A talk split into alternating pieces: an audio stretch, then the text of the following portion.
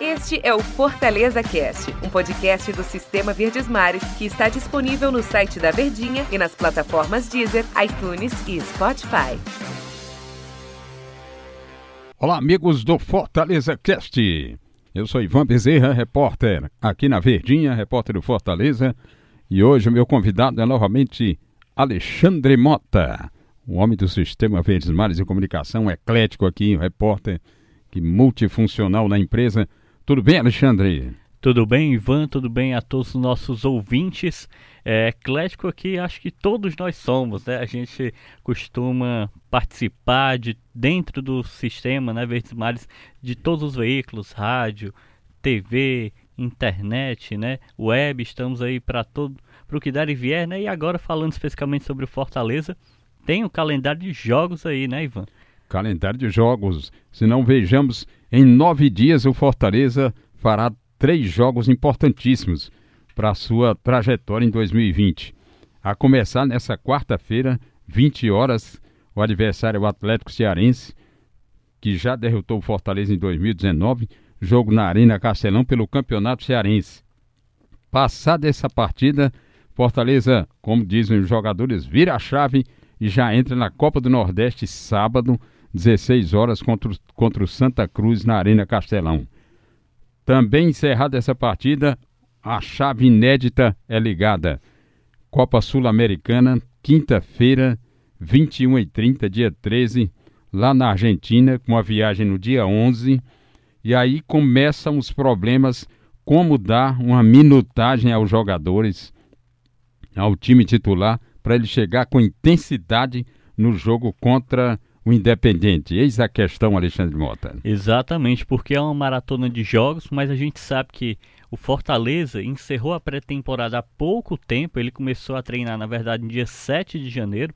A gente tem aí menos de um mês né, de atividades e a equipe em si jogou. A equipe titular ela atuou em um empate com o Vitória. Em 0 a 0 lá na Copa do Nordeste, lá no Barradão. Vocês fez uma viagem, teve esse desgaste.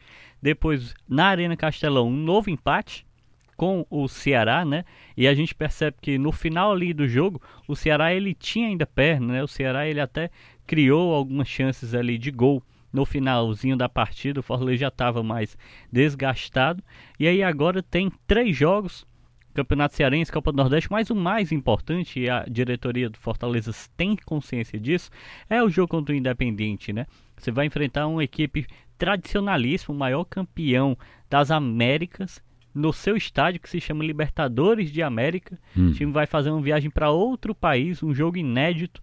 Então, esse é o desafio de fato, chegar lá bem. E a gente sabe que o Ceni mudou a forma de rodízio dele, né?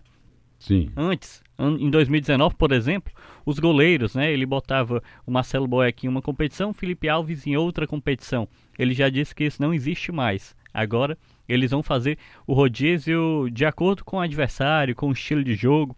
E a gente também percebe um Fortaleza que mudou 100%. Se a gente pegar o jogo contra o Vitória, o Fortaleza jogou com uma formação, com uma equipe. No jogo contra o Calcaia, que ele venceu, 1 a 0 gol ali do Edson Carius, já era uma equipe totalmente diferente.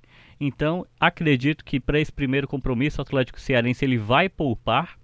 E aí é usar esse time alternativo, essa outra formação, é ver Edson Carius, é ver Ederson, é ver Marlon em campo. São atletas que não começaram a partida contra o Ceará no Clássico Rei.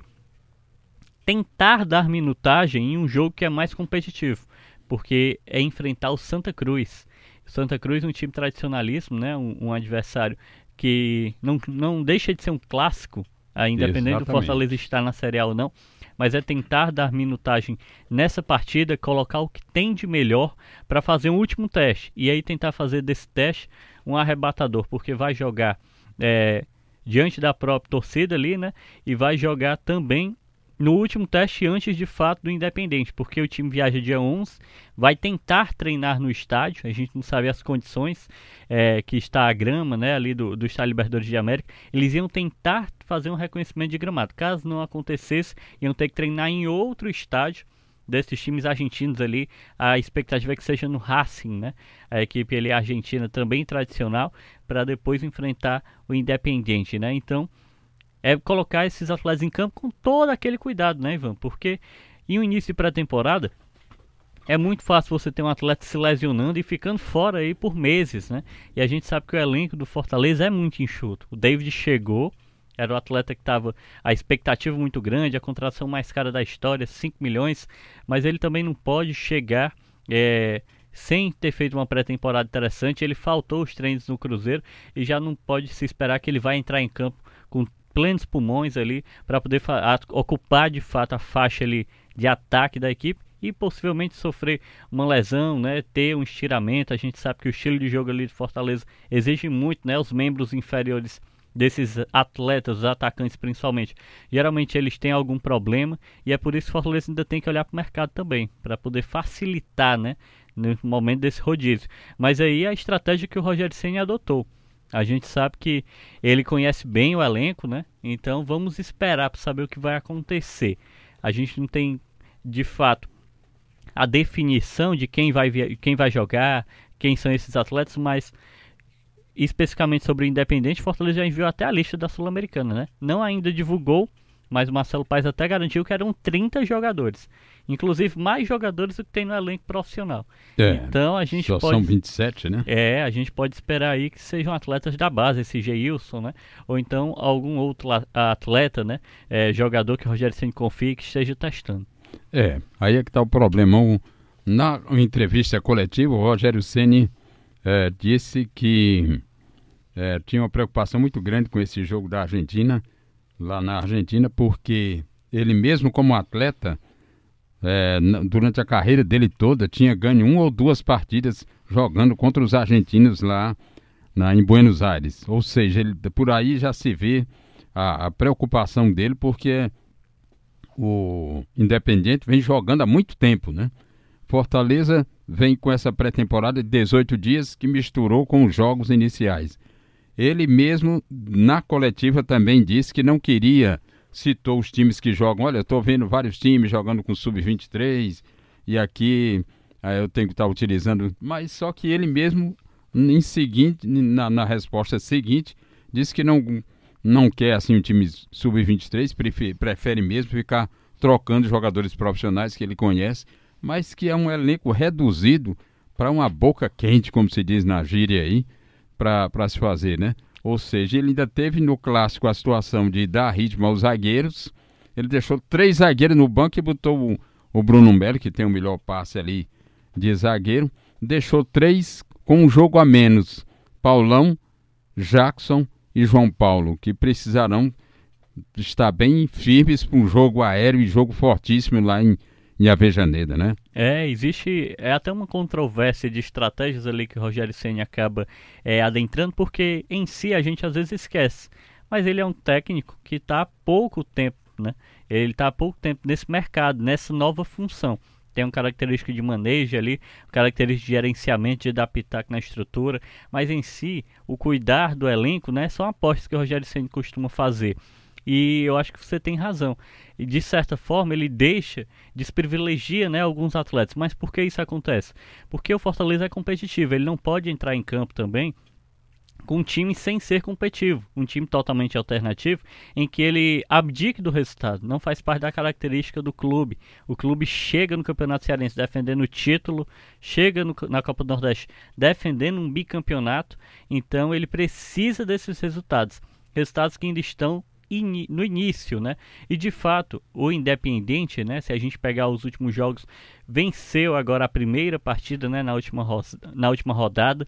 Vem também de empates com Boca Juniors e, e o River Plate. Então, as duas principais equipes do país empataram com o Independente. É um time extremamente é, poderoso. Se a gente pega, ter como dimensão tanto o histórico que ele tem quanto as peças, né? Atleta de seleção argentina, Enzo Pérez, campanha, né? É, o goleiro da seleção do Uruguai. Então, o Fortaleza realmente precisa, de certa forma, dentro dessas estratégias que a gente às vezes fica confuso com o que o Rogério Sen tenta pensar ali, dentro dessas prerrogativas, formar um time competitivo, chegar na Argentina para voltar, na verdade, para o jogo no, na Arena Castelão. O jogo vai ser dia 26 né, de fevereiro. Para esse jogo. 27, né? 27, perdão. Para esse jogo ele ainda ter chance de classificação. Então é chegar lá e talvez até não se expor tanto como ele costuma fazer, né?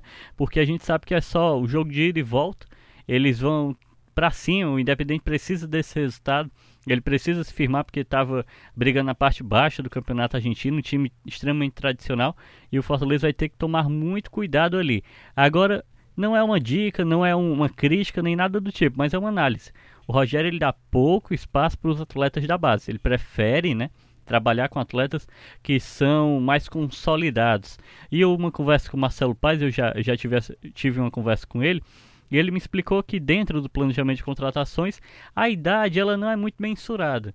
Eles não pensam muito nisso, eles pensam em atender o estilo de jogo do Rogério Senna. Zagueiros que tenham um bom passe, como você já destacou, Bruno Melo até utilizado na função foi para poder, de forma improvisada, ele lateral, para poder facilitar essa saída, volantes com bom passe, atletas de velocidade nas pontas, centroavante que faça bem o pivô e também consiga fazer a recomposição defensiva.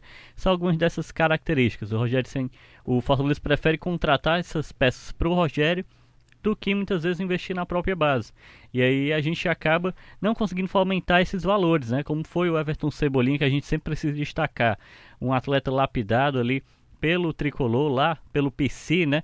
E aí chega no Grêmio, é destaque da seleção brasileira. Acho que falta isso ainda dentro dessa estratégia para você poder mesclar, dar espaço para os jogadores que estão no elenco, que é um elenco reduzido, não correr risco de machucar ninguém, e também colocar os meninos da base, né? Que sonham em jogar uma vez uma partida. Muitas vezes eles ficam renegados ali na Taça Fares Lopes, sendo que a Taça Fares Lopes sequer tem o Rogério Senna à beira do gramado, né? Ele é nem verdade. participa, ele não é o técnico daquela equipe, então é uma troca que acontece em miúdos ali, acaba acontecendo de menor força, né? E o, Fortaleza, a base não vem ganhando nada há muito tempo, então por isso que ele também não está solicitando, agregando alguém, não sei se Geilson, que é um atleta que veio volante de 17 anos, que veio lá do Palmeiras, foi campeão mundi é, teve uma competição internacional que ele participou pelo Palmeiras. Foi, mas faltariam mais jogadores. A base tricolor ainda está se reagrupando, tendo em vista a saída recente, aí muito polêmica do coordenador da base Anunciação, lá Carlos da Anunciação, do técnico Laelson Lopes. E assim eu vejo ainda o pessoal da base tentando se articular para oferecer alguma coisa para o time principal. É, de fato. E foi uma saída até que pegou a gente de forma repentina, né? Acho que para para a própria diretoria também, né? Os planos não foram o que o imaginado, né? A Copa de São Paulo também não deu certo, mas é um planejamento estratégico que precisa ser é, pontuado e o quanto antes, porque como o próprio Rogério citou, no, se ele fosse para o Atlético Paranaense, ele teria essa característica. Estava lá, dentro do projeto do Atlético Paranaense, o Rogério Senna não ia trabalhar no estadual, né? Ele ia trabalhar apenas visando a Libertadores, né? Visando as principais competições que de fato é o que importa, né, em termos de economia, né, em termos de, de história do clube. Só que o campeonato cearense e aí os estaduais eles têm um detalhe, né, Ivan? E aí já saindo também um pouco da esfera Fortaleza, que é o fato da tradição. Se você perde um campeonato cearense pro Ceará, por exemplo, né, você acaba até balançando o seu cargo ali, você tem uma série de, de situações que trazem uma carga, uma pressão a mais. Né? Fortaleza conseguiu ele é, vencendo o Ceará na final do Campeonato Cearense 2019, é, fazendo com que o Lisca fosse demitido, né?